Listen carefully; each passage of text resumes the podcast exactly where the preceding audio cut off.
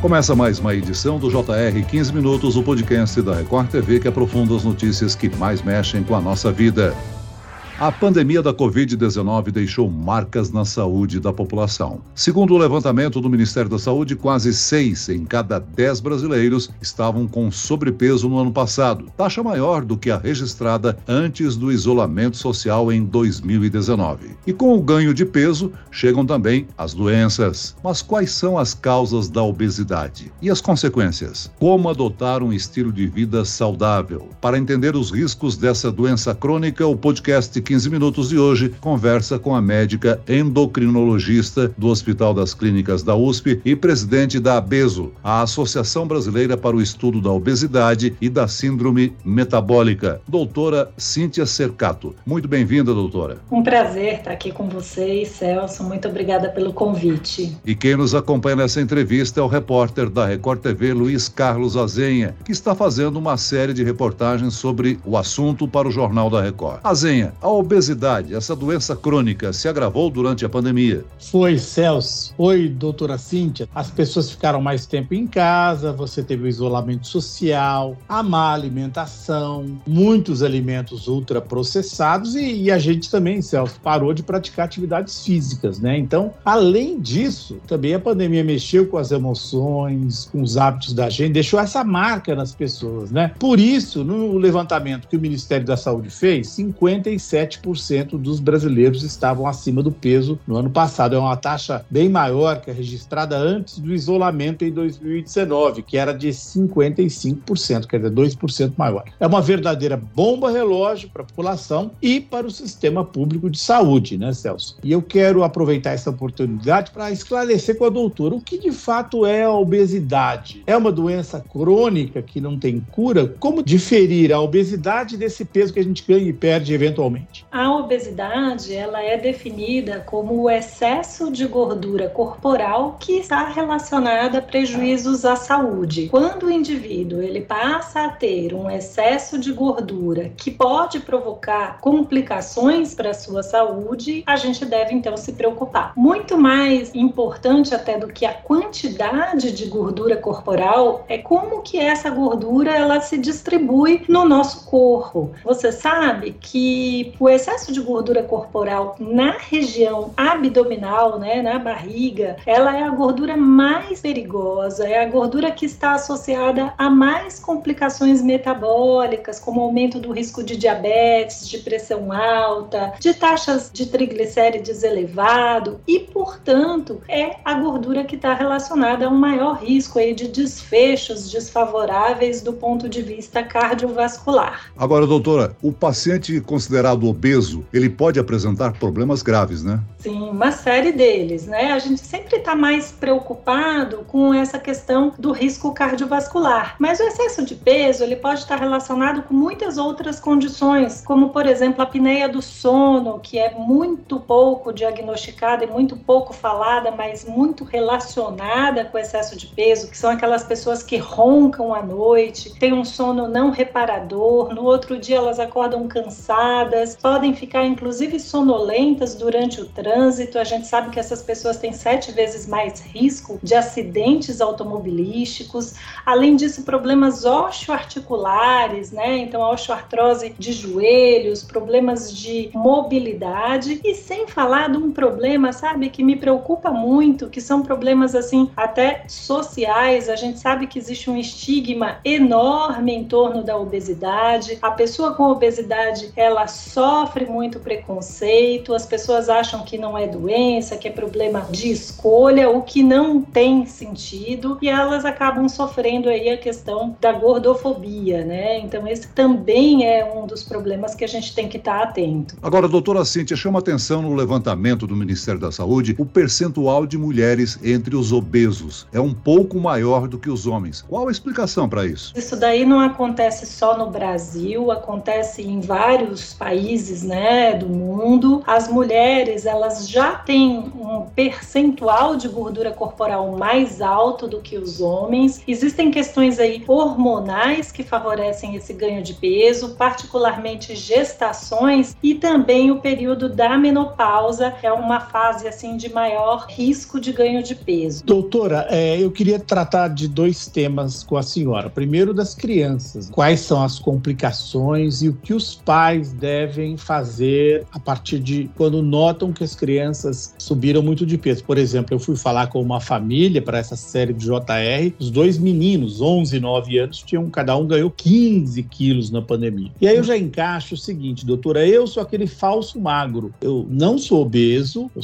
faço exercício, já corri maratona. No entanto, eu tenho a chamada síndrome metabólica. Talvez porque tenho muita gordura acumulada especificamente na barriga, quer dizer, eu tenho pressão alta, colesterol, diabetes. Então, um alerta que a senhora faça também, se é o caso de fazer, para essas pessoas que acham, ah, não, eu não estou muito gordo, mas que tem esse problema. Por favor. Respondendo aqui seus dois questionamentos, a obesidade infantil está nos preocupando demais. Quando a gente olha os últimos 40 anos, houve um crescimento de mil por cento nos números de obesidade infantil. No período de pandemia, a gente já está começando aí a ter uma série de publicações em vários países mostrando também que houve assim uma mudança nessa curva de crescimento, acelerou o crescimento da obesidade, porque as crianças ficaram em casa, confinadas, fizeram menos atividade física e comeram com uma qualidade muito pior, né? Um aumento assim muito importante de alimentos prontos para o consumo, ultraprocessados, que enganam a saciedade e fazem com que essas crianças até comam mais desses produtos. Uma criança com obesidade, ela tem 84% de chance de se tornar um adulto obeso. Então a gente precisa investir realmente na prevenção em crianças, tá? Tanto na identificação precoce do excesso de peso, ou seja, fazer esse diagnóstico quanto antes e tentar prevenir para que esta criança não se torne um adulto obeso. No seu caso aqui, eu acho bem interessante a gente justamente falar que mais importante, né, do que o excesso da gordura corporal no corpo é onde essa gordura se localiza. Então, às vezes a gente tem pessoas que têm o peso considerado dentro da faixa da normalidade, tem o índice de massa corpórea normal, mas elas não estão com a cintura dentro do desejado. E aí essas pessoas acabam tendo acúmulo de gordura dentro do fígado, na região que a gente chama de intraabdominal, e essa gordura sim é a que está relacionada com esses desfechos metabólicos, com essas condições metabólicas aí, como aumento da glicemia, hipertensão, enfim, alteração do colesterol, da gordura no sangue. Doutora, durante a pandemia, a gente sabe que o consumo de álcool entre os adultos aumentou muito. Eu queria saber da senhora, essas bebidas alcoólicas também tem relação com esse aumento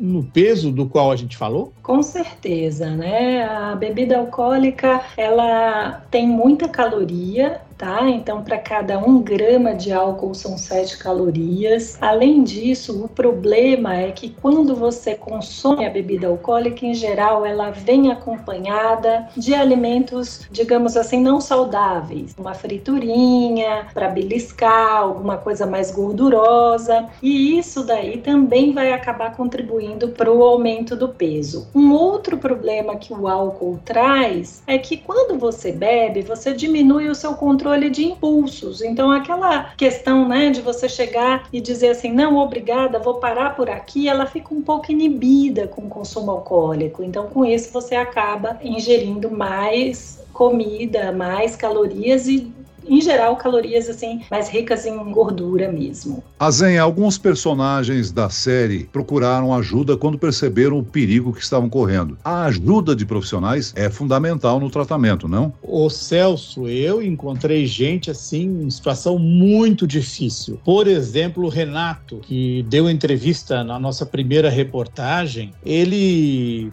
já vinha acima do peso e aí ele teve um problema por causa do diabetes, um problema problema de visão e em seguida ele foi pego completamente de surpresa, foi internado, fez um ferimento no pé. Ele era corretor nesse período, corria para tentar perder peso. E ele acabou, Celso, por causa do diabetes, tendo de amputar quatro dedos do pé, entendeu? E ele agora está controlando completamente o diabetes, está fazendo 200 quilômetros por semana. Então, assim, tem muita gente, Celso, que é pega de surpresa. E aí eu já encaixo a pergunta para a doutora. Doutora, é preciso monitorar sempre, tendo o sinal do alerta, já fazer o monitoramento, não?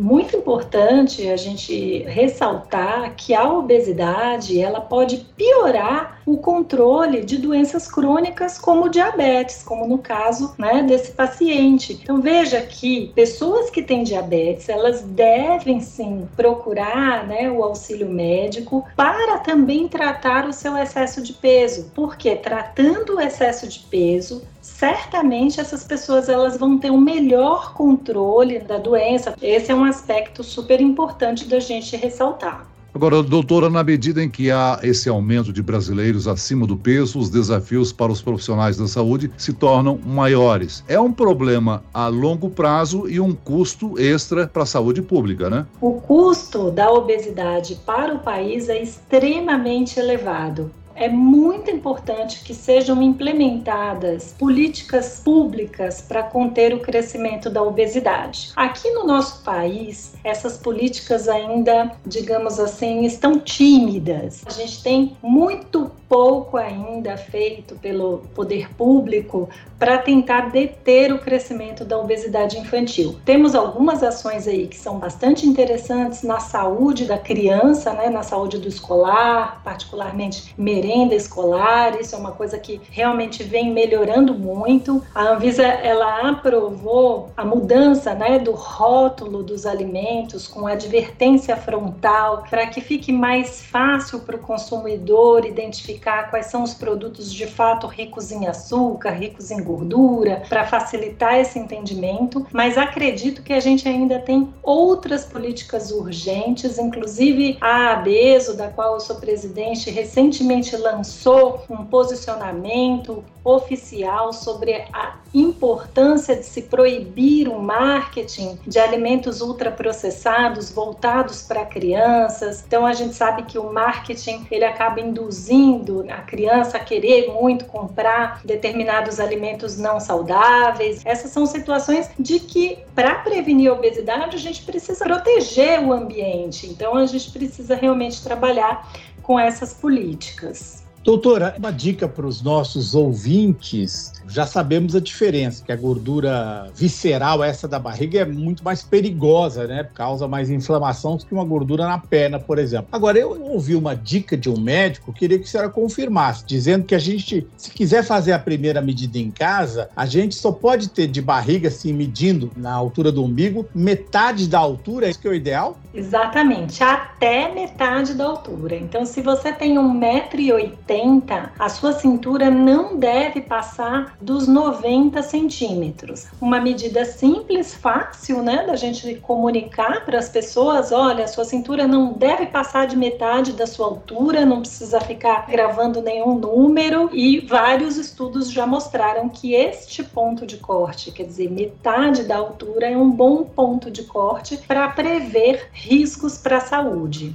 Doutora Cindy, tem muita gente que imagina que a preocupação da obesidade pode ser sanada por uma cirurgia bariátrica. Não é bem assim, né? Olha, a cirurgia bariátrica é uma forma de tratar pessoas que têm obesidade grave. Então, dentro dessa estratégia de tratamento, obviamente, sempre é melhor prevenir do que ter que remediar, mas a gente tem aí, como você mesmo falou no início da matéria, nós temos aí um em cada quatro brasileiros com obesidade em que a gente não conseguiu prevenir a doença e que, portanto, essas pessoas precisam ser tratadas. Dentre entre as estratégias de tratamento, existe o tratamento com medicamentos, que é indicado né, para pessoas que têm um grau de obesidade já é, leve a moderado e que não conseguiram perder peso com a modificação de estilo de vida isolada. Então, a gente faz a associação, sempre a modificação de estilo de vida, ela deve estar em conjunto com o tratamento farmacológico. E naqueles casos extremos que a gente tem aí, no caso de São Paulo,